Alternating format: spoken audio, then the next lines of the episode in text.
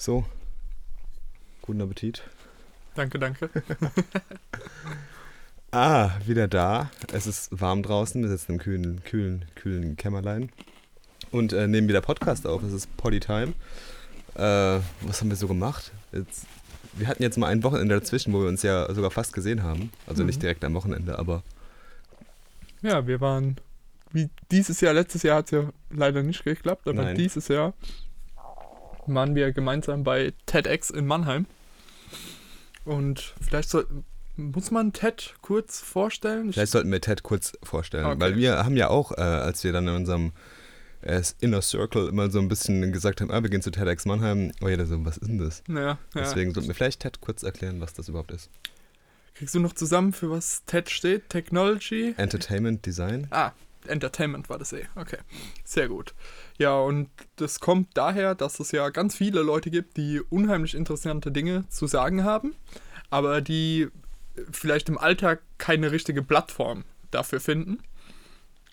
Und deshalb gibt es TED, da gibt es kurze, ja, ich glaube so zwischen 8 und 20 Minuten gehen die allerlängsten Talks. Genau. Ähm, und dann spricht jemand vorne zu seinem Herzensthema sozusagen. Und es gibt meistens immer so ein übergeordnetes Thema ne? Genau. bei den Veranstaltungen dann, ja. Ja. Und ähm, das gibt's, also es gibt ein Main-Event, das ist einmal im Jahr und dann gibt's halt noch diese TEDx, TEDx und das X steht für Independent. Einfach, also unabhängig von diesem Hauptevent, die, soweit ich weiß, zahlen die auch dafür nichts, dass, dass die die Marke benutzen dürfen, sondern es geht einfach nur darum, dass gewisse Standards halt eingehalten werden. Aber was man denn sagen muss, ist, dass bei den TED Talks die Qualität immer extrem hochwertig ist. Also wenn man sich mal auf dieser TED.com-Seite, die können wir mal verlinken in den Show Notes, wenn man sich da mal die Talks anschaut, also die top gefeaturten Talks, die sind echt, was die Qualität von den Speakern angeht und von den Themen her, wie sorgfältig die auch recherchiert sind, echt äh, sehr, sehr gut immer. Genau, und die sind sogar so gut, dass diese Methode, wie TED Talks gehalten werden, ein eigenes Buch hat mit Talk Like TED. Das hat jemand geschrieben, der anderen Speakern dabei hilft, sich auf TED Talks vorzubereiten. Und die legen halt immer extrem viel Wert auf so eine, ja, so eine Journey, die ja, so man ein erzählt. Storytelling irgendwie drin, ne? Genau. ganz, ganz viele Storytelling-Elemente und auch so dieser Arc, den irgendwie jeder Talk hat, der ist auch immer so ein bisschen identisch, weil ich habe ja dann auch bei dem Event gesagt, so, ey, irgendwie sind die Talks ja fast alle gleich. Also nicht alle gleich, aber so von Nicht der Erzählweise her, ja. von der Rhetorik her und vom Stil her, wie, der, wie diese Rede vorbereitet wird, sind es auf jeden Fall gleich. Ja, genau. Und da waren wir ja dann. Ähm, Genau, im, im wunderschönen MS Connection in Mannheim wurde das ganze Event organisiert. genau. Es gab, wie viele, wie viele Talks gab es? Acht? Ich glaube, es waren neun. Ich glaube, es waren drei mal drei. Das könnte tatsächlich sein. Ich glaube, es war immer drei Talks, dann, Ich, eine, wir dann kriegen es jetzt bestimmt nicht mehr alle zusammen, aber Dafür haben wir ja ein bisschen die Homepage, aber ob wir auch über alle reden müssen, ist ja auch. Einen bewegt ja nicht immer alles. stimmt. Das ist ja auch so. Wir haben ja da auch schon ein bisschen geschnackt. Genau. Ähm, fangen wir mal an mit dem, dem Motto, warum wir uns überhaupt angemeldet haben, weil wir haben, ganz ehrlich, uns haben die Speaker ja gar nichts gesagt. Mhm. Es waren, also für uns auf jeden Fall, ähm, wenn man sich nicht in so einer Bubble bewegt, wo die, wo die Leute irgendwie ihre Expertise drin haben, dann, dann kennt man die wahrscheinlich auch nicht direkt. Und ähm, ja, wir haben uns einfach mal auf der Homepage ähm, alles angeschaut und uns hat einfach das Motto, glaube ich, sehr angesprochen. Ne? Das war nämlich The Game is on. Genau. Ja.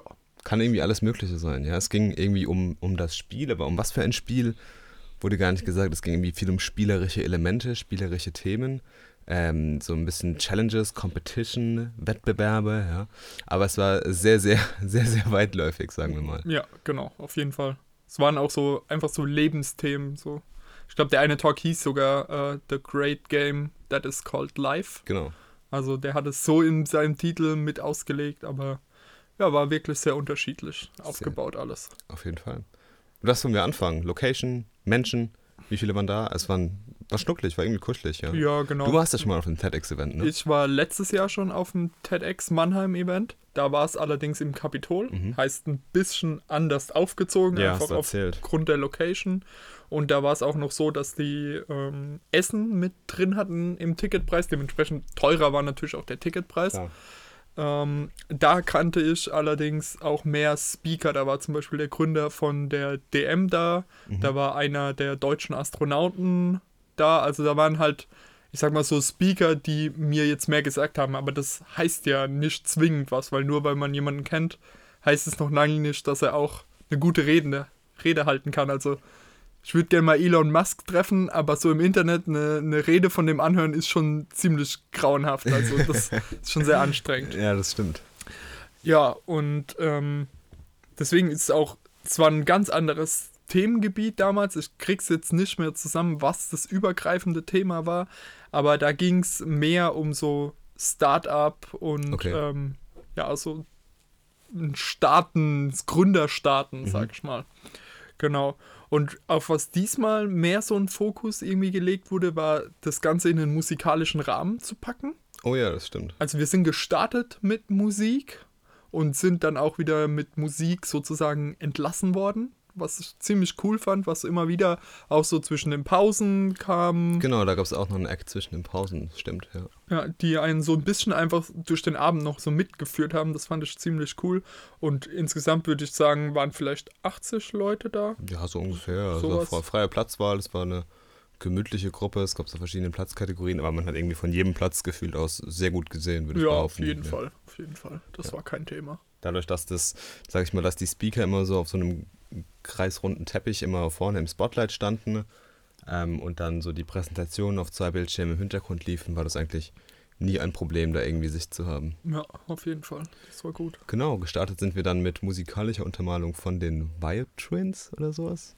Äh? Twi Twindio? Irgendwas mit Irgendwas mit Violins. Viol- Twi ja. Violins. Genau, irgendwas mit äh, Violinen und Zwillingen. Äh, das war irgendwie äh, cool, war. War mal sowas ganz anderes? Ja, mich ich sagen. fasziniert das ja immer, wenn man so, wenn man so klassische Instrumente so hautnah sieht. Hm, auf jeden äh, und Fall. Das dann auch noch so ein bisschen, nicht so altbacken, sondern so ein bisschen poppig rübergebracht bekommt. Weil im Hintergrund auch jemand mit so, ich nenne es einfach mal Sandkunst, Ja, ja. äh, Bilder gezeichnet, was ähm, auch extrem krass anzuschauen war, was man alles so mit, mit Sand machen kann und wie man dann auch Schichten überlagert und sich verschiedene Kontraststufen ergeben und sowas. Also sowas habe ich auch live noch nie gesehen, was echt äh, beeindruckend war. ja. Lina Lee hieß die Sandkünstlerin. Genau. Und die, das auf so einem Overhead-Projektor war das ja, praktisch. quasi war es ein ja, ja. Overhead-Projektor, Ja, stimmt. genau. Ja. Und das war, das hat einfach irgendwie super cool gepasst, so die Muster der Musik mit den Mustern, die da im Sand Ja, es war sehr synchron, hat sich das Ganze angefühlt, das Ja. stimmt, ja. Das war sehr cool. Genau, und dann ging es eigentlich schon direkt los mit natürlich einer Moderatorin, die so kurz die Speaker ähm, eingeführt hat und halt ja auch so zwischendrin einfach noch so ein bisschen die Stimmung gelockert hat. Ähm, und los ging es mit einer Jungunternehmerin, die ein Start-up im Bereich von Wellenenergie gegründet hat. Was mega interessant klang, Was mega interessant klang, aber darüber hat sie nicht gesprochen. weil sie hat das Thema schon mal auf anderen TEDx-Talks vorgestellt, ne? Genau. Und äh, die Ina Braverman heißt die. Und die hat stattdessen, weil ja auch irgendwo passender zu dem The Game is On Titel, hat sie über, ja, ich sag mal, Female Empowerment in der Geschäftswelt gesprochen. Ich muss sagen, der, von der Message her war der ja gut, der Talk. Ja, auf jeden Fall. Aber das war halt so, ich sag mal, wenn man einmal einen Artikel über Female Empowerment im, im Geschäftsumfeld gelesen hat, dann waren das halt leider fast deckend zu dem, was man halt schon Ja, es kannte. war halt irgendwie so, so ein gefühlter Medium-Artikel, Top 5 Insights about Female Empowerment in the Startup World. So ungefähr war das. ja, ja, genau. ja das stimmt. Und das ist halt auf der einen Seite irgendwie schade, weil ich hätte irgendwie gern mehr von ihrer persönlichen Geschichte gehört. Und das hat mir da an der Stelle gef gefehlt. Aber auf der anderen Seite ist es halt wahrscheinlich einfach auch sinnvoll, diese Punkte immer und immer Ja, wieder so hervorzuheben und auch wenn du dir denkst, so ja, okay, komm, das habe ich jetzt schon tausendmal gehört, aber wenn es halt einfach immer noch aktuell ist, Ja, dann kann man auch irgendwo nichts dagegen sagen. Ne? Das ist, Fall. ja, das ist schwer. Das stimmt. Danach kam eine Mexikanerin, Ja, genau. glaub, die kam stimmt. Ja. Arantaxa Nieto. Das habe ich bestimmt gerade komplett falsch ausgesprochen. Klang aber, aber richtig, glaube ich. und äh, die hat auch ein Technologie-Startup. Genau. Also, das ist mehr ein Misch-Startup, weil die beschäftigt sich mit ja, der mentalen Gesundheit, sage ich mal. Ähm, und da ganz speziell auf Leute, die auf dem Spektrum sind, also autistisch mhm. oder andere spezielle Bedürfnisse haben und die ja probiert mit KI die Klassifizierung zu verbessern, dass man eine bessere Diagnose machen kann, um den Leuten damit individueller zu helfen und dadurch halt, ich sag mal, dieses doch negative Label des Autisten ja. zu überwinden oder zu relativieren oder aber auch ähm, zum Beispiel hat sie die Geschichte erzählt von jemandem, der falsch als Autist klassifiziert wurde, aber eigentlich ähm, ähm, Aufmerksamkeitsdefizitsyndrom gepaart mit Hyperaktivität ähm, hatte und dass man dann entsprechend komplett falsch behandelt hat und Klar. der gleichzeitig auch in der Schule dann komplett falsch betreut mhm. wurde mhm. in dem Sinne und das ist halt auf der einen Seite ja werden da Leute ich sag mal, unterdrückt, in, weil sie halt falsch eingeordnet sind. Und wir verschwenden dadurch auch die menschlichen Ressourcen. Weil man die Leute ja, nur weil der autistisch ist, ist der ja nicht dumm, sondern der ist halt einfach nur anders begabt, in anderen Teilen effektiv. Und dass man halt, ja, wenn man die nicht fördert, dann verschwendet man ja schon aus einer rein wirtschaftlichen Sicht, wenn man jetzt mal nur so Eben, denken ja. wollen würde, dann würde man das ja auch da schon falsch machen. Und es war ein interessanter Talk. Ich bin ein paar Mal ausgestiegen, muss ich gestehen. Ja, sie war teilweise schwer zu verstehen. Ja, das auch, aber ich glaube, das Thema war ein bisschen, ein bisschen komplex und irgendwann habe ich, äh, hat mich die Story nicht mehr so gecatcht und ich bin dann irgendwann raus hm. gewesen. Und man muss halt auch sagen, wir beschäftigen uns ja viel auch mit Technologien und dann im Umfeld von KI zu hören, dass man Labels überwinden will, ist halt ein bisschen abstrus, weil das genau das ist, was die KI macht. Die labelt Leute noch effektiver und noch genauer, ne? Aber mit dem Hintergedanken, dass man ja da dann entgegenwirken kann, macht es dann doch wieder Sinn, aber ja. Ja, war ein bisschen zwielichtig. Ja, genau, genau. ja. Ähm, dann. Ging es weiter mit einem Herren, glaube ich. Ja, Shazeb Akhtar. So ungefähr, genau, ja. Ähm, der arbeitet bei der SAP. Ja. Und kriegst du noch den Titel zusammen? Ähm, der Titel hatte irgendwas mit, ich weiß nicht mehr genau den Titel, aber es ging auf jeden Fall um äh, hier Arranged Marriage, also um erstens arrangierte Hochzeiten, ne, ja, gegen, genau, äh, sag genau. ich mal so, die klassische Hochzeit aus der Liebe, wo ich mir meinen Partner in Anführungszeichen aussuche. Ja, genau. genau. Und da hat er auch nochmal einen starken Wert drauf gelegt, weil wenn wir ja über arrangierte Ehe reden, dann reden wir im westlichen Kulturkreis eher über die Zwangsehe. Genau. Und nicht über die arrangierte Ehe. Und da hat er halt erstmal aufgezeigt, was der Unterschied ist. Was sehr interessant war, weil ja. er hat ja auch aus, seiner, aus seinem Leben ein bisschen berichtet, dass genau er ja so quasi seine Frau gefunden hat und seine Familie jetzt gegründet hat. Und er hatte nie daran geglaubt, dass sowas funktioniert. Genau. Und jetzt ist er eigentlich, also er hat auf mich einen sehr zufriedenen und glücklichen Eindruck gemacht. Ja, auf jeden Fall. Die waren ein süßes Party 2. Ja. Auf jeden Fall. Ja, und halt einfach, dass, ähm, ja, der, der Vorteil der arrangierten Ehe, wie er es jetzt dargestellt hat, war mal so ganz krass runtergebrochen auf, man arbeitet sich praktisch, man sucht erstmal eine gemeinsame Basis auf Lebensfragen. Genau. Man stellt halt die großen wichtigen Fragen einander und entwickelt daraus dann, ich sag mal, den berühmten Funken der Liebe. Während das in der Regel, ich sag mal, in der westlichen Kultur ist ja der Funke das, was zählt und dann ja muss man dann irgendwann herausfinden, ah, okay, hat man überhaupt dieselben Ziele im Leben oder passt es überhaupt miteinander? Und dass er sagt, dass halt daran viele, du hast schon super viel Zeit und ja, Schweiß, Blut, wie auch immer in die Beziehung investiert.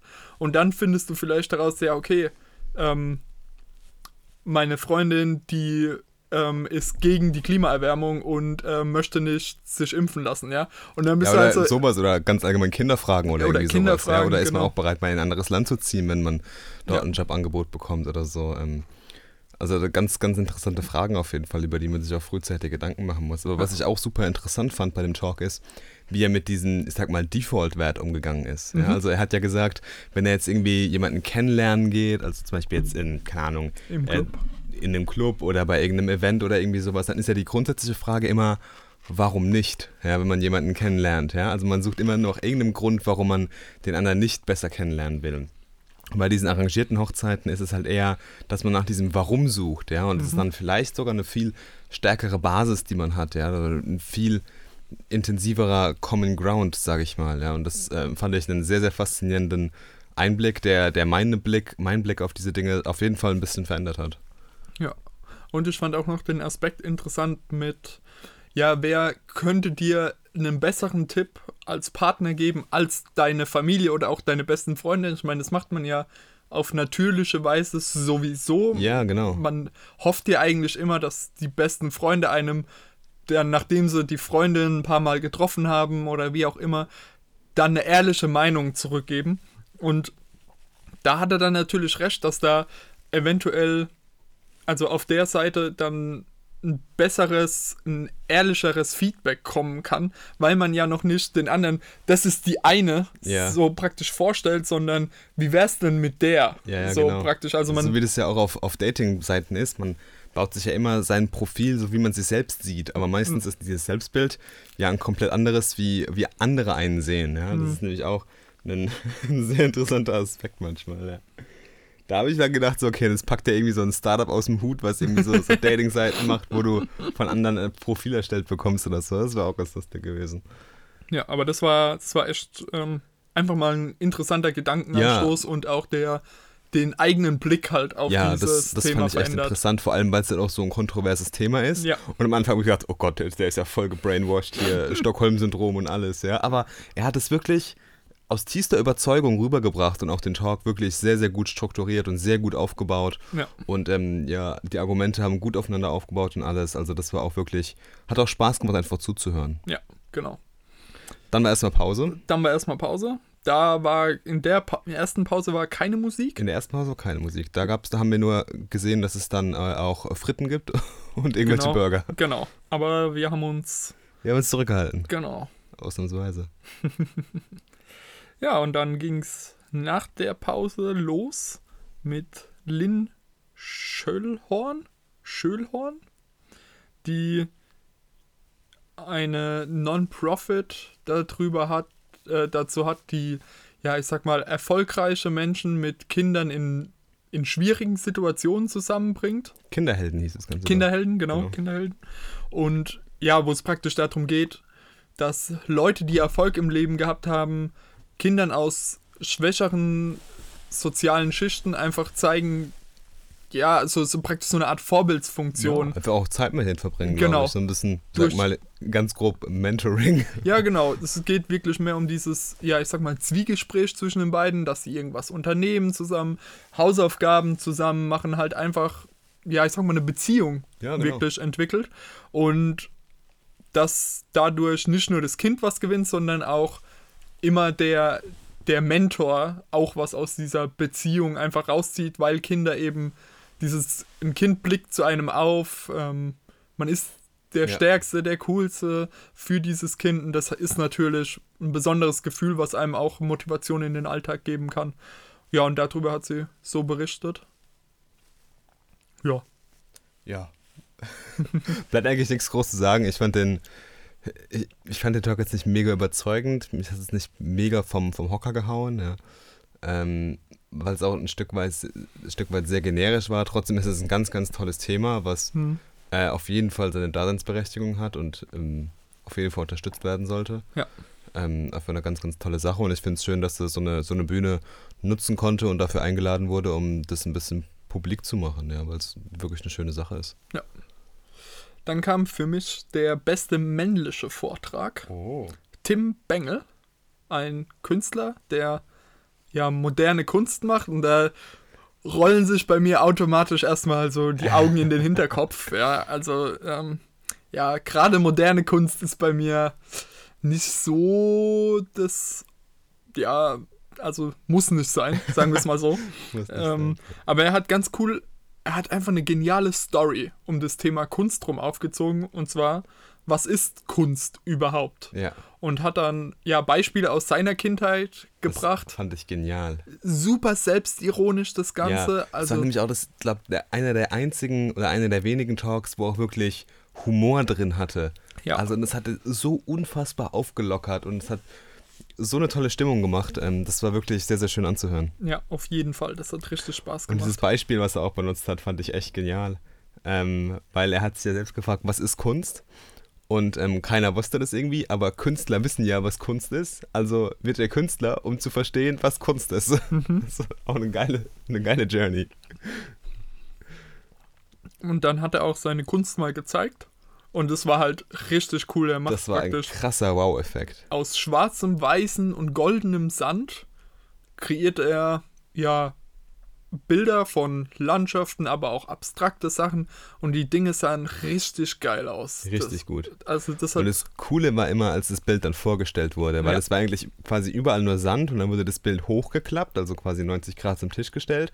Dann ist der ganze Sand runtergerieselt und du hast das Bild zum ersten Mal gesehen und du, es war wirklich so ein richtiger Wow-Effekt. Ja. Ja, ja. Und das ging so, also der hatte so einen Erfolg, dass er in Stuttgart, glaube ich, eine Ausstellung hat, in, seinem, in seiner Heimatstadt und jetzt auch sogar in New York. ja, Also was man dem Typen gar nicht angesehen hat, weil er war so bescheiden und locker irgendwie, also ganz, ganz interessanter Kerl Hm. ähm, und wahnsinnig, wahnsinnig cool anzusehen. ja, der war echt, der war echt cool. Ja. Und war auch so, ich war so im Moment danach so, ah, könntest du mal in die Kunsthalle Mannheim gehen, aber ja, Die ist aber schön, da gibt es coole Sachen. Vor allem dieser Junge, der sich die ganze Zeit den Kopf gegen die Wand schlägt. Hm. Der ist interessant. kannst du dich mit dem identifizieren? ja, auf jeden Fall. Okay. Ja, immer beim Programmieren stelle ich mir vor, das bin ich.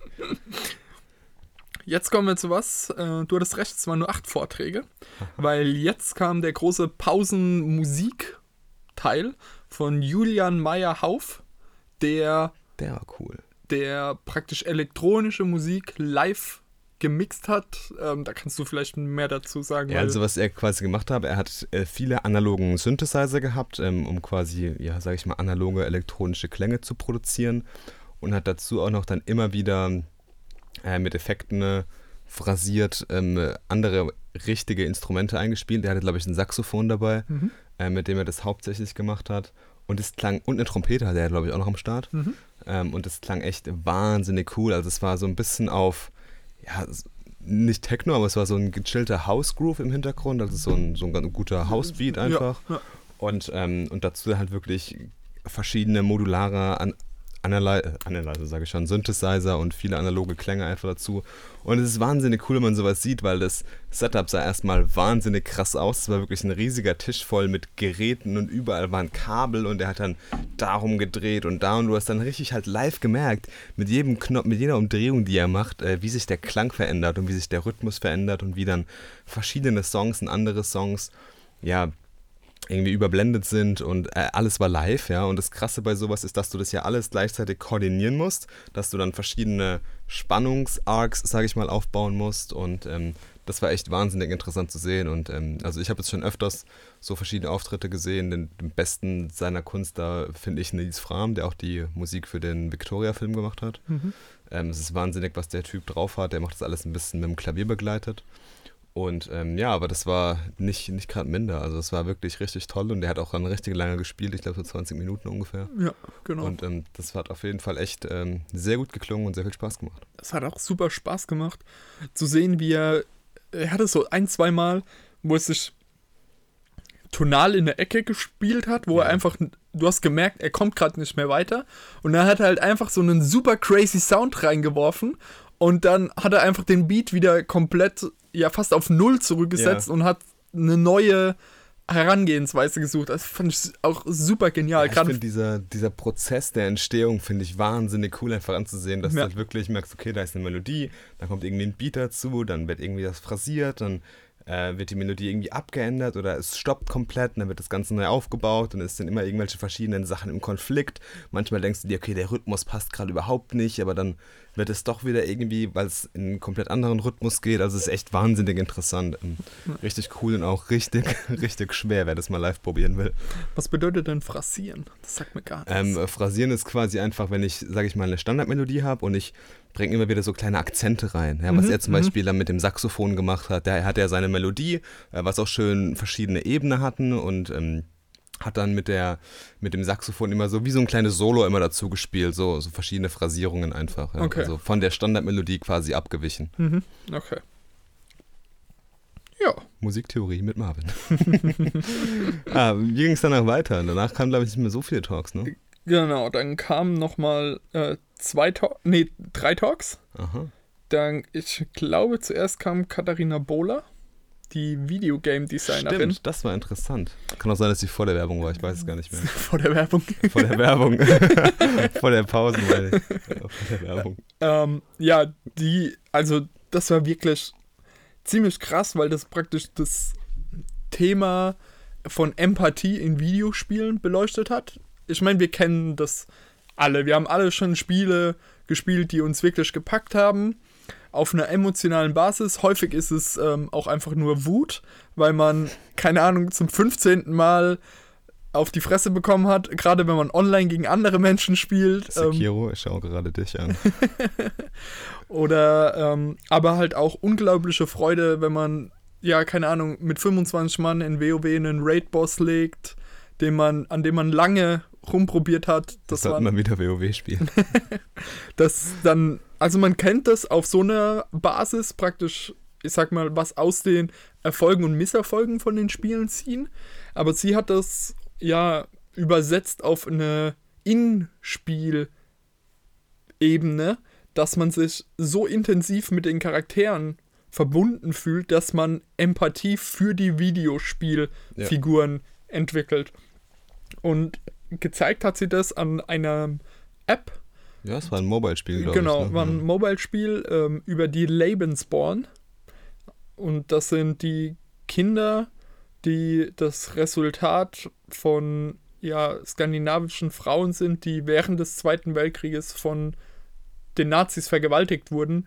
Und diese, die Schande dieser Tat hat sich praktisch auch auf diese Kinder Mhm. übertragen und die wurden ganz stark von der Gesellschaft ausgegrenzt. Wir würden heute sagen, gemobbt.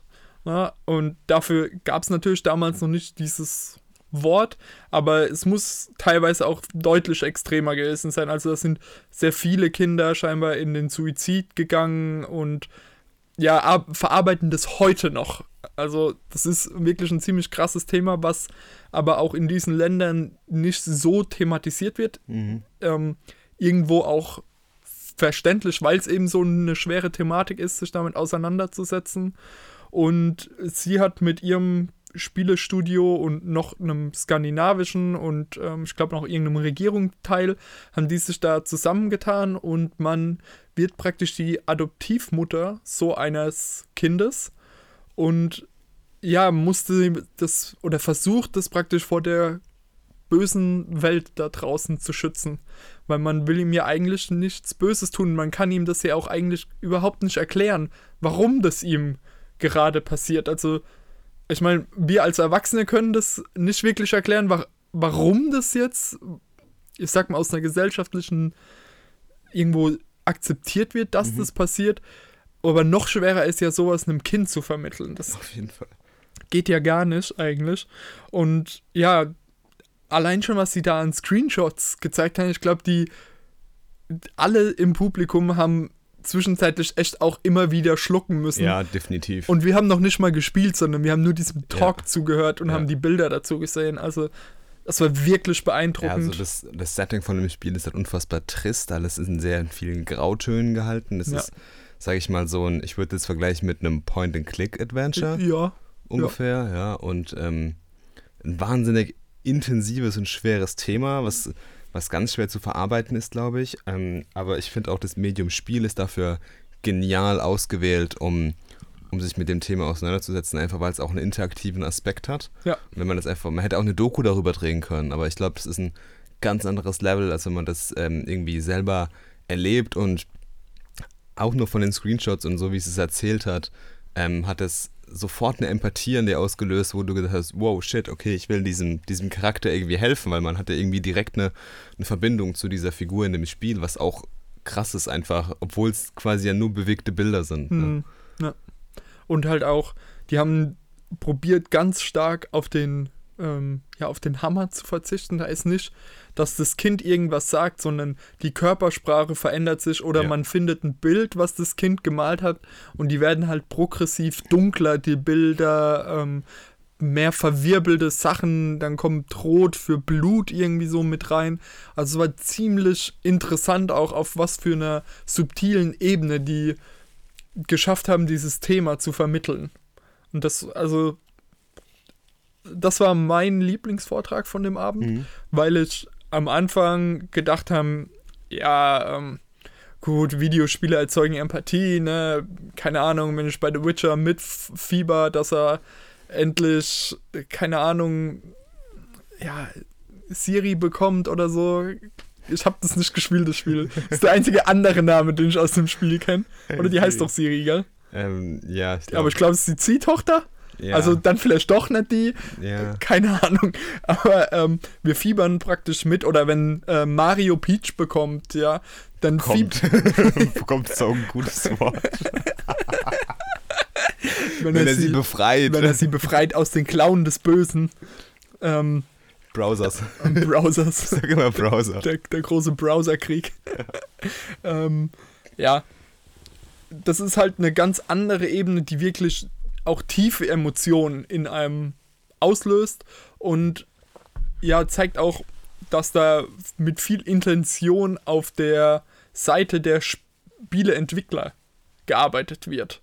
Und das fand ich, also wir kennen Mainstream-Spiele wie ein Heavy Rain, die Mhm. in eine ähnliche Richtung versuchen zu gehen, die ja, die halt schon in so eine filmische Art und Ja, Weise. halt mehr erzählt hat, als es, glaube Genau. ich, jetzt mal. Es ist halt kein Rage 2. Ja? ja, ja, ja, genau.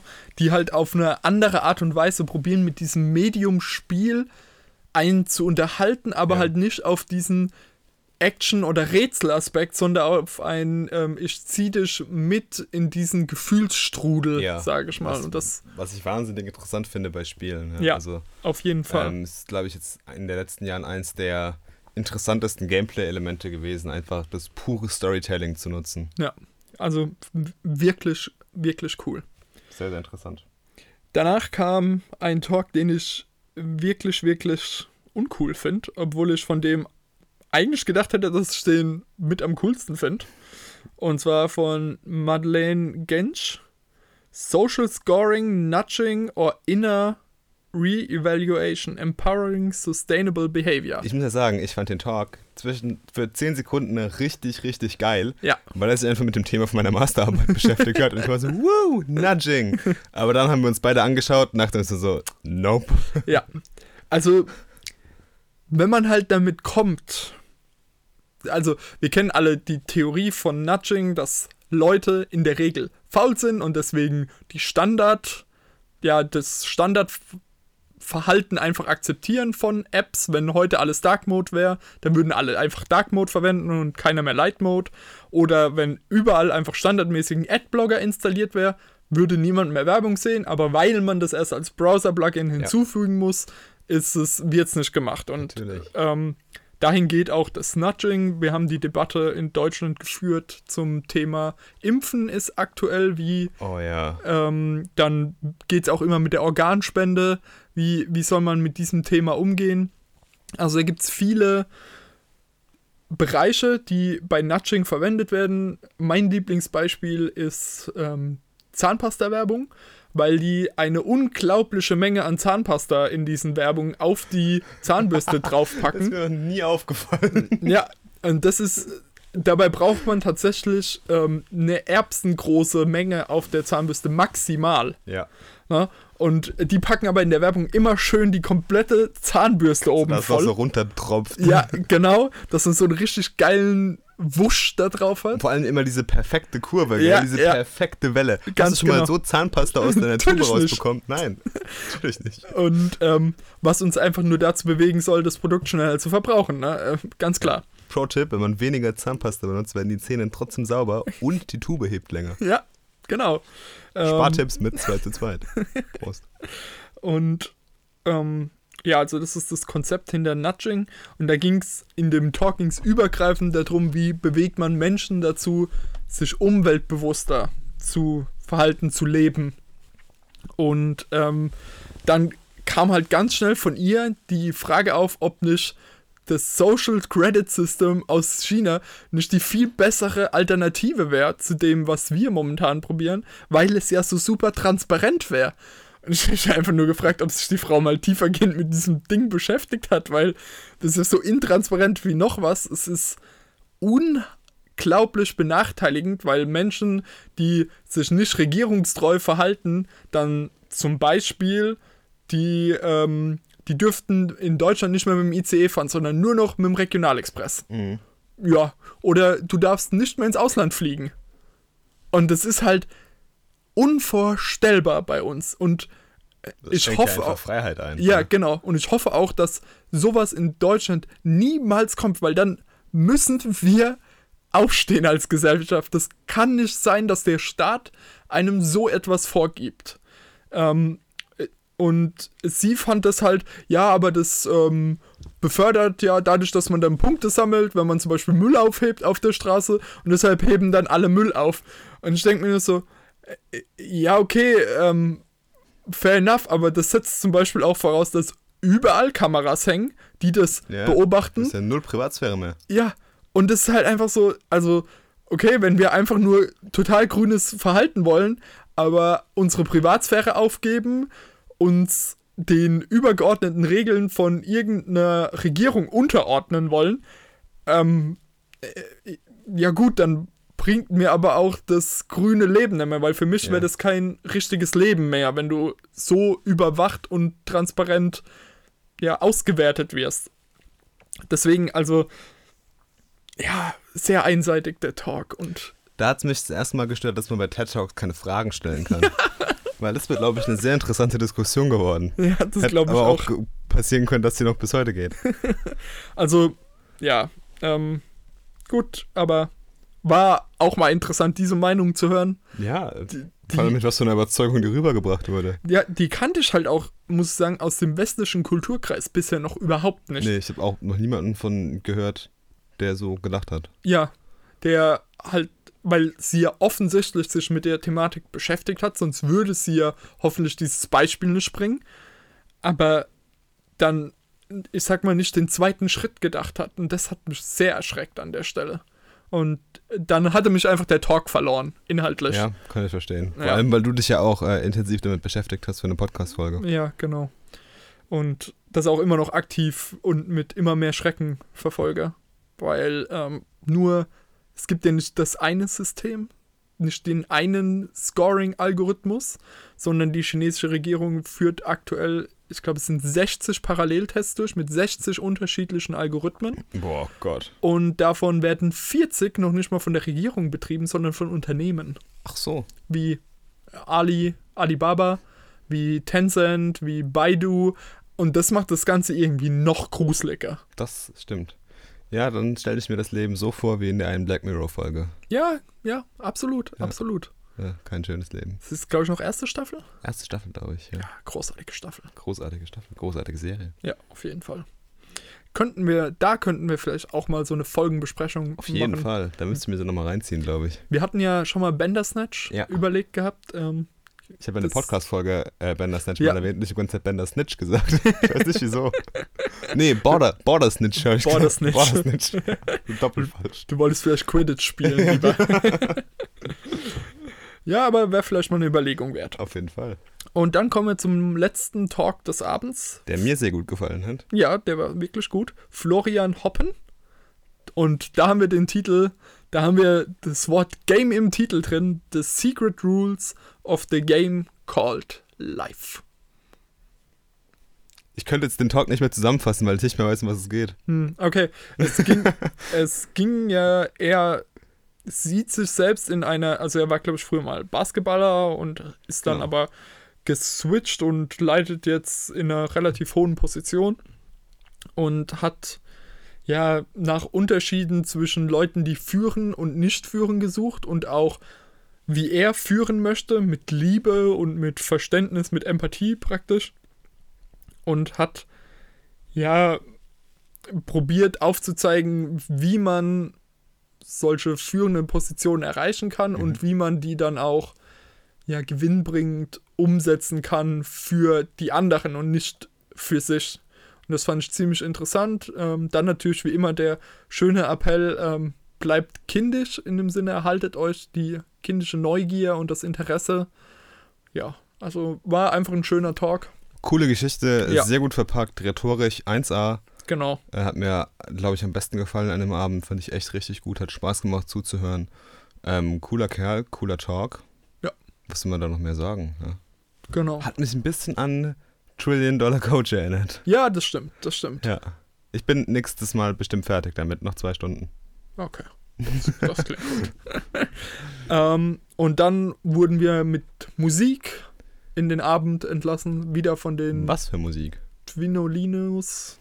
Twilins. Twilins, Twilins, Die Twinolinos. Twilins, genau. Und Lina Lee, die Sandgemälde gemacht hat. Und ich glaube, das ging, also eine Viertelstunde war das Viertelstunde bestimmt. locker, ja. Und also ich hätte nicht gedacht, das hat einen so in den Bann gezogen. Am Anfang war ich dann so, oh, okay, nicht nochmal. Aber dann wurde das so krass unterhaltsam und die haben sich da so teilweise so krass gebettelt, die zwei. Und Ja. äh, auch das Publikum mit eingebunden und sowas. Und das finde ich ja bei so, sag ich mal, in Anführungszeichen klassischer Musik immer super interessant, wie man sowas wirklich auf eine poppige Ebene bringen kann, dass jeder Spaß hat dabei. Ja. Und das fand ich wahnsinnig cool. Hat auf jeden Fall richtig Spaß gemacht. Definitiv. Und halt auch diese Sandkunst, wo du zwischendrin warst, so, Holy. jetzt hat es kaputt gemacht und dann warst du so, nee Mann, es ist noch geiler geworden. Und Ja. also wirklich, Sand ist echt ein super vergängliches Kunstmedium. Das finde ich Klar. auch so interessant dabei. Ja, genau, und das hat das hat's aber auch interessant gemacht, wie sie dann einfach auch sehr viel mit negativen Bereichen gearbeitet hat, also Sand wegnehmen und dadurch entsteht dann aber wieder ein Genau, Gesicht in genau. dem restlichen Sand. Äh, und wahnsinnig cool. es war ja. wirklich super kreativ und halt einfach, da war so ein richtiger Flow drin. Ja, und so detailliert. Also ich hätte nicht gedacht, dass man mit Sand und Fingern Ja. so detailliert äh, Kunst abbilden kann. Das ist ja ein wahnsinnig verrücktes Medium. Ja. Ja, Das hat, also, und dann denke ich auch, war das auch irgendwie so ein schöner, runder ja Abend. auf jeden Fall, ja. Es war nochmal ganz anders als TEDx 2018. Ähm, einfach aufgrund der Speaker. Davon hängt natürlich unheimlich viel ab. Wahnsinnig viel. Wenn einem die Speaker nicht gefallen, dann kann sich das wie Kaugummi hinziehen, das Ganze. Aber, also ich denke, da ist auch die Teams, die so ein TEDx-Event organisieren, die suchen sich ja auch Leute, von denen sie wissen, die können mitreißen, die begeistern. Und also wirklich großes Kudos. Es war eine coole Veranstaltung. Definitiv. Und ähm, wenn wir es mitbekommen, gehen wir nächstes Jahr wieder hin. Auf jeden Fall. Wir werden wieder dabei sein. Vielleicht gibt es auch mal irgendwo ein TEDx-Event in, in der Nähe irgendwo, wo wir mal hingehen können. Wir können Ja. uns ja mal Genau. die Ohren offen halten. Ja, auf jeden Fall. Also Heidelberg hat es zum Beispiel auch noch. Nice. Ähm, und dann, also jede größere Stadt in Deutschland hat es eigentlich. Wenn die mehr als, ich sag jetzt einfach mal 200.000 Einwohner hat, dann hat die auch ein TEDx-Event. Vor allem, wenn es eine Uni gibt. Wollte ich auch gerade sagen, ich glaube, vor allem wenn es eine Universitätsstadt ist, gibt es da in der Regel immer ein TEDx-Event. Ja. Wir müssen wohl nochmal drüber reden. Ja, ein letztes Mal. Ein letztes Mal. Die letzte Folge Game of Thrones, Spoilerwarnung. Falls ihr es noch nicht mitbekommen habt in den sozialen Medien, Game of Thrones ist zu Ende. Und ich lasse dich mal zu Wort kommen. Wie fandest du das Finale? Mm. Also erstmal war cool, wir haben es hier bei mir unten auf der großen Leinwand geguckt, weil der gute Max spontan noch die Xbox gefunden hat, die sich hiermit ähm, verbinden lässt und ja, dann macht es auf der Leinwand natürlich nochmal mehr Spaß. Allein deswegen hat sie mir dann entsprechend auch mehr Spaß gemacht. Ähm, ja, kommen wir erstmal zum Folgennamen. The Iron Throne Wie sonst? ja, muss ja irgendwann mal kommen. Ich meine, darauf hat die letzte Folge ja abgezielt. Cersei ist tot. Daenerys ist verrückt geworden. Oh Amok ja. gelaufen. Oder Amok geflogen, viel eher. Ähm, ja, und was bleibt uns jetzt eigentlich noch? Gute Frage. Ja, was uns dann am Ende bleibt, ist irgendwie. Ich kann dir sagen, was bleibt. Erstaunlich viele Unsullied-Soldaten. Ja, und auch ähm, immer noch sehr, sehr viele von den Dothraki. Wo kommen die her? Vielleicht lebt der Night King doch und hat halt die Unsullied und die Dothraki wiederbelebt und Ja. findet die jetzt aber cool und deswegen Ja. greift er dann doch nicht an. ja, wahrscheinlich war es so. Und ich muss halt sagen, da waren wirklich ein paar tolle Momente dabei. Und ich war auch, als die Folge fertig war, war ich so, ja, doch, das fand ich war die stärkste Folge der Staffel, was nicht unbedingt viel sagt, aber immerhin irgendwas sagt. Aber je mehr ich mich dann damit beschäftigt habe, auch nochmal Analysen auf YouTube geguckt Okay, habe, das habe ich jetzt noch gar nicht gemacht. wurde mir dann doch auch wieder klar, naja, so zum Beispiel die Aktion, die ja auch am Ende von Herr der Ringe kommt, mit, es Ja. wurde ein Buch darüber geschrieben, das genauso heißt wie das Buch, was wir kennen.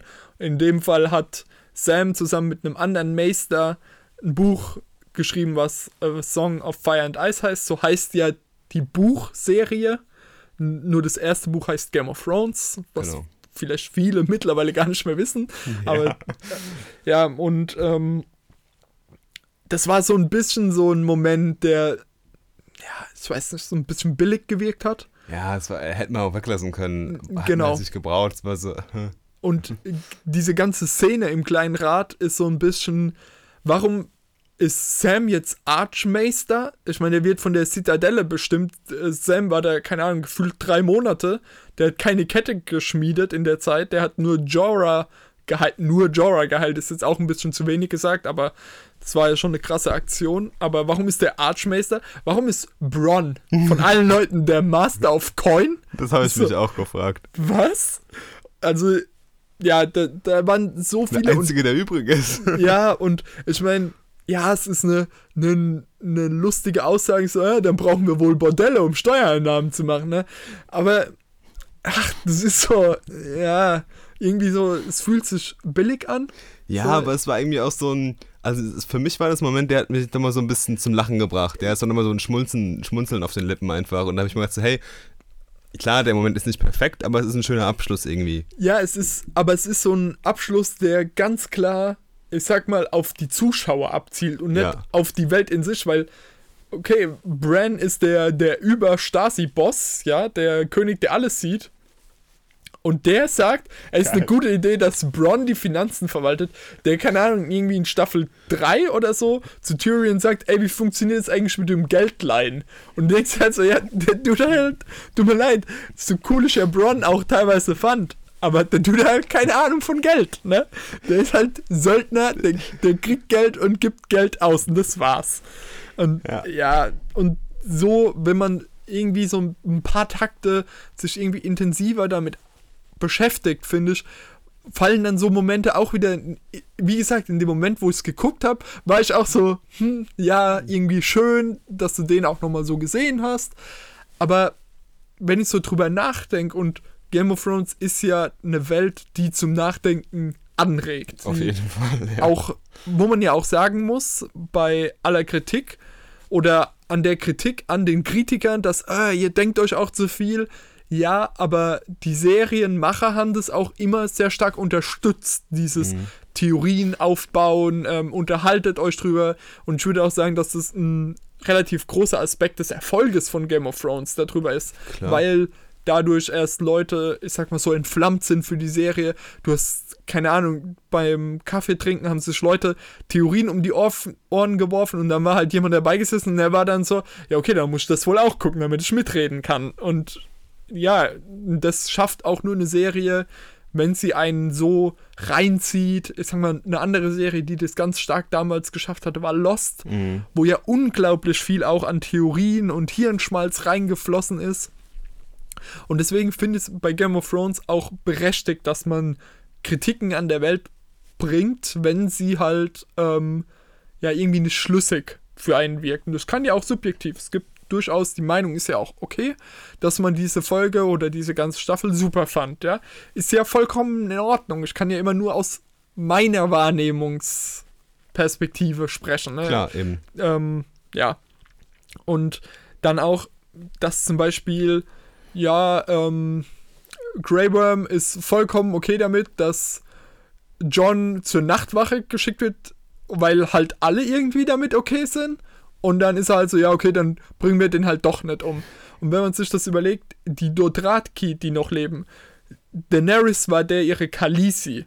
Derjenige, der die Khaleesi umbringt oder den Kalasar umbringt, der den Karl, den Karl umbringt, der muss umgebracht werden von den von den Blood Riders.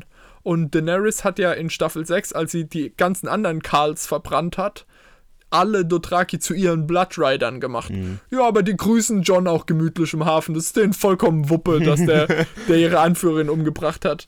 Und also diese ganze Szene am Small Council war irgendwie bizarr, weil Tyrion sagt auch, ja, ähm, Bran hat die beste Geschichte. Woher kennt der Dude aus Dorn, von dem wir überhaupt nicht wissen, wer das eigentlich ist? Weil eigentlich waren ja die ganzen Martells waren ja umgebracht eigentlich mit den Sun Snakes und den ihrem Vater oder Onkel wurde Ja, auch doch. umgebracht in Staffel 5 irgendwann. Ja. Und äh, jetzt sitzt halt irgendeiner aus Dorn, wir haben keine Ahnung, wer das ist. Das ist halt der Dornishman. Und ähm, woher weiß der, was Bran kann? Woher, was hat es für den eine. Bedeutung? Die haben auch die, die Old Gods, kennen die gar nicht. Die, die gibt es bei denen nicht mehr. Also, warum, warum ist es ein Begriff für die? Ja, da ist der im Rollstuhl und der hat die beste Geschichte. Und dann sind alle so, ja, okay. Der Der hat verdreht ab und zu die Augen, der hat's drauf. ja, genau. Oder auch ähm, eine Yara. Warum, was ist der ihr Support-Claim? Ich meine, der ihr Vater hat zwei Rebellionen geführt, dass sie loskommen von den sieben Königreichen. Und die ist einfach damit d'accord, dass halt dieser Stark-Junge sie jetzt regiert.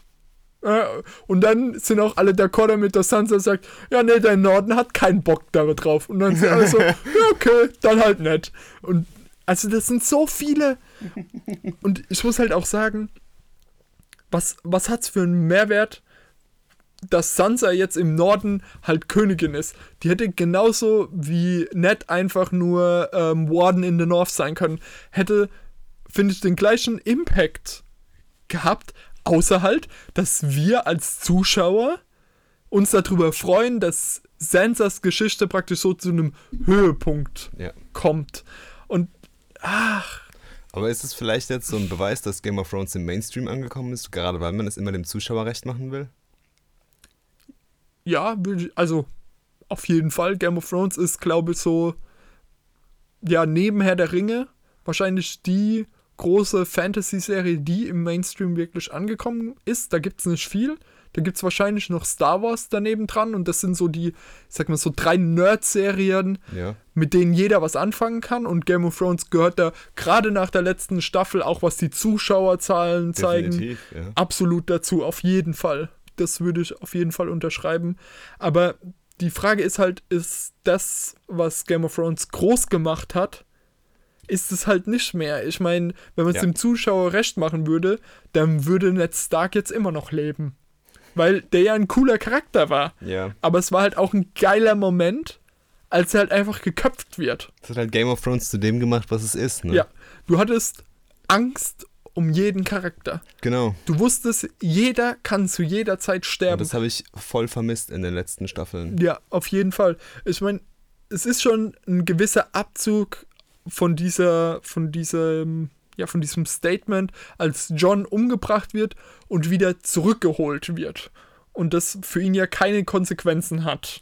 Ja, Außer, dass er halt endlich los ist von seinem Eid der Nachtwache gegenüber. den er jetzt wieder hat. Ja, den er jetzt wieder hat, genau. Ah, Obwohl er ja scheinbar zum King in the King in the Supernorth, King of the Free Folk wird, weil der ist ja mit Tormund Und wegge weggeritten und die haben hinter ihm das Tor zugemacht. Also scheinbar, ich meine, was hat die, was haben die in der Wall auch noch zu tun, weil der Night King ist besiegt. ja, die können erstmal die Mauer aufbauen. Ja, genau, die können jetzt mal die Mauer aufbauen und dann halten die noch die Wildlinge draußen. Ja, das verstehe ich auch nicht. Weil die jetzt aber irgendwie die ganze Zeit in der, äh, hier, wie heißt sie, in der, in der Festung waren von denen. Also Ja. irgendwie komisch. Ja, genau. Also, keine Ahnung, was die Night's Watch jetzt eigentlich noch so wirklich macht. Also, wahrscheinlich wirklich die Mauer wieder aufbauen. Falls mal was passiert. Ja, und ich meine, so eine große Mauer ist halt auch einfach cool, ne? Ich meine, ja. Ähm, ja, und. Äh, ach, ich weiß einfach nicht. Ich hoffe ja, dass wir noch zwei Bücher bekommen aus George R. R. Martin. Hm. Hoffentlich. Eins bekommen wir bestimmt noch. Und an eins glaube ich wirklich fest. An das zweite, auf das zweite hoffe ich noch. ja, ähm, weil ich kann mir schon vorstellen, dass das Ende ähnlich zu dem ist in den Büchern, aber dass halt die Reise dahin eine andere sein ich wird. auch. Wir werden mehr Zeit dazu haben, Ja. wie Daenerys ins Verrückte abgleitet. Ähm, ja.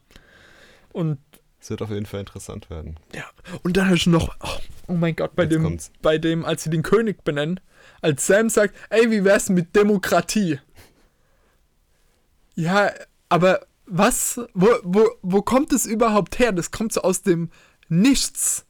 Wir haben noch nie gehabt, dass sich irgendwie Sam tiefergehend mit den politischen Konstrukten oder sonst irgendwas beschäftigt haben. Ja. Der kommt selbst aus einem Adelshaus. Sein Ja. bester Buddy, Jon Snow, hätte den legitimsten Anspruch auf den Thron von allen, die da da sind.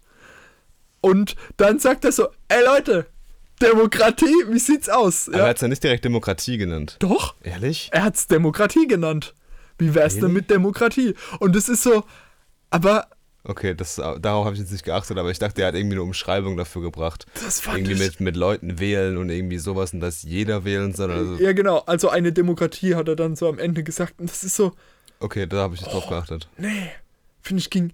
Also, ich fand, das ging halt einfach gar nicht, weil das noch nicht mal, dass das in Westeros irgendeine Tradition hätte. Und der kann mir jetzt nicht erzählen, dass das sich auch noch, selbst in, in Bravos haben die keine Demokratie, sondern die haben halt ein, ja, ein Council im Endeffekt. Aber das ist in der Welt noch nicht mal irgendwas etabliertes. Wo, wo kommt das her, außer aus dem, hey, ihr Zuschauer, ihr fragt euch bestimmt, warum machen die keine Demokratie? Hier ist warum. Und das ist halt so, ah, ich, ich weiß nicht, das hat so gewirkt wie, ähm, ah, wie zerbrechen wir das Rad? Ja. Die logische Lösung wäre natürlich Demokratie. Aber das gibt's, das kann ja in Game of Thrones nicht geben, weil so die Welt nicht funktioniert. Auch alle verbrannt sind. Ja, das auch. Ähm, aber anstatt es dann einfach auszuklammern, wird es angesprochen, nur dass es dann direkt wieder ausgelacht wird. Das, Ja, und im Endeffekt ist es ja irgendwie sowas ähnliches. ja, aber es ist auch noch nicht mal eine revolutionär, weil ich glaube, es war, ähm, also es gab schon dreimal so einen Council, der praktisch den Nachfolger gekrönt hat. Aber das war dann immer, ich sag mal, zwischen zwei Zweigen der Targaryen-Familie. Und daraufhin hat es jedes verdammte Mal Krieg gegeben. Weil natürlich gibt es dann Krieg. Sobald zwei Leute sagen, ja, ich will König werden, dann versprechen die ihrer Seite super viel, damit sie die auch wählen. Und dann wird es aber nur der eine und Aber dann sind die anderen funktioniert, funktioniert so nicht Politik, dass man Leuten Sachen verspricht, die man nicht einhält? Ja, aber bei uns kann nicht jeder Politiker einfach dann am Ende sagen so, ja, aber ist mir scheißegal, was du sagst, ich mache jetzt Krieg gegen dich. Das funktioniert bei uns halt nicht. Und ach, ja, ich weiß nicht. Also, dann war, natürlich ist Bran als distanzierter Anführer funktioniert an der Stelle, weil er halt so super viel weiß und so weiter. Aber wenn er so super viel weiß, warum hat er dann nicht vorhergesehen, dass Daenerys einfach alle abfackelt? Ja, er kann ja irgendwie nur die äh, Vergangenheit. Ja, dann bringt's mir aber auch nicht so viel, oder? also, ach, ich weiß nicht. Ich bin einfach enttäuscht, muss ich sagen. Also ich finde es ganz okay, wie es ausgegangen ist. Ich kann damit leben. Ich hatte, ähm, ich war jetzt auch nicht mega geflasht und so, wie sich das Ganze jetzt entwickelt hat, aber es ist auf jeden Fall eine Serie, auf die ich gerne zurückblicke und ich mich gerne erinnere, nicht so wegen dem Ende, aber die Reise dahin war, glaube ich, wahnsinnig interessant, was für Charaktere man kennengelernt hat, äh, wie man mit den Charakteren mitgefiebert hat, wie man getrauert hat um sie. Ähm, das ist auf jeden Fall was sehr, sehr Schönes, glaube ich. Ja, Ähm, auf jeden Fall. Die Serie hat wahrscheinlich so aus den Top 10 aller Serienmomente, hat die bestimmt so drei, vier einfach für sich alleine verbucht. Also ich meine, so Events wie die Red Wedding, ja. wie geil und wie schockierend Wahnsinn. war das. Ja. Auch Purple Wedding, als wir Joffrey endlich sterben sehen, wie befriedigend das einfach war, ja. Also unglaubliche, unvergessliche krass, was man da für Momente. eine Bindung zu den Charakteren aufgebaut hat, sowohl Ja. positiv als auch negativ. Ja. Und was mich halt auch an der achten Staffel ist halt so, die Musik ist geil, ne? Die Effekte, die Schauspieler, alles geil, bis auf die Drehbücher. Und das ist halt auch nochmal so. Und das Unverständliche an dem ganzen Ding ist ja, dass HBO gesagt hat, lass uns zehn Staffeln machen. George R. R. Martin hat gesagt, macht doch bitte zehn Staffeln. Und D&D haben halt gesagt, nee, wir machen acht. Ja, vielleicht haben die halt gesagt, Kaching, der Hype ist gerade da, wir wissen nicht, wie lange er läuft, lass die Kohle jetzt mitnehmen. Ja, aber die hätten ja noch einfach zwei Staffeln machen können. Dann hätten die ja nur noch mehr Geld bekommen. Ja, da hätten sie keine Lust mehr drauf. Ich glaube eher, dass die, dass die halt jetzt unbedingt Star Wars machen wollen. ja, und das machen sie ja jetzt auch, aber Ehrlich? ja, die ähm, werden mindestens einen Star Wars-Film schreiben. Ähm, gut, aber mal gucken, was Game daraus wird. Game of Stars. ähm, aber ja, ich weiß nicht, es, es war meiner Meinung nach einfach ein überhastetes Ende. Es ging Ja, alles stimmt. viel zu schnell. Es war komplett überpaced, das habe ich auch so wahrgenommen. Ja, und die Frage ist halt wirklich, warum, warum dieses Pacing? Es war ja nicht so, dass es war so, oh mein Gott, nein, wir müssen Game of Thrones absetzen, weil es keiner mehr guckt. Diese Folge, gerade die letzte Folge, ist die meistgesehenste Game of Thrones, also hat den Rekord an Zuschauerzahlen in den USA gebrochen, die das live geguckt haben. Ach was. Und tatsächlich die Serie, die das davor gehabt hatte, war das Finale von Die Sopranos. Auch eine HBO-Serie.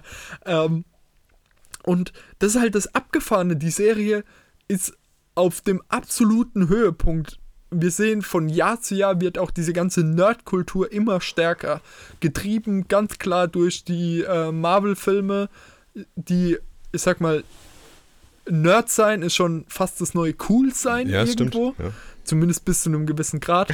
ähm, aber das ist super spannend und gerade in Game of Thrones, ich sag mal, wenn da noch zwei Staffeln geguckt werden, selbst wenn die Zuschauerzahlen abgesunken werden, wäre diese Serie immer noch erfolgreich gewesen. Mhm. Und das ist halt das, was es.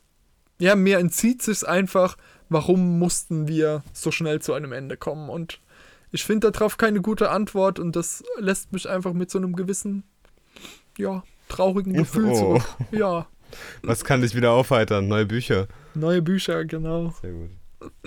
Ja, dann hoffen wir mal, dass die Bücher ähm, dein, deinen Anforderungen gerecht werden. Das glaube ich schon. Sehr gut. Weiß man schon ungefähr, wann das so sein, soweit sein wird? Ja, äh, Winter 2015 Ah, okay. und seitdem ja, jedes Jahr eigentlich heißt ja, jetzt aber. Ähm, Ich kann mich schon während dem Studium erinnern, dass du auf das Buch hingefiebert hast. ja, ich habe damals, glaube ich, nochmal alle gelesen. Ja.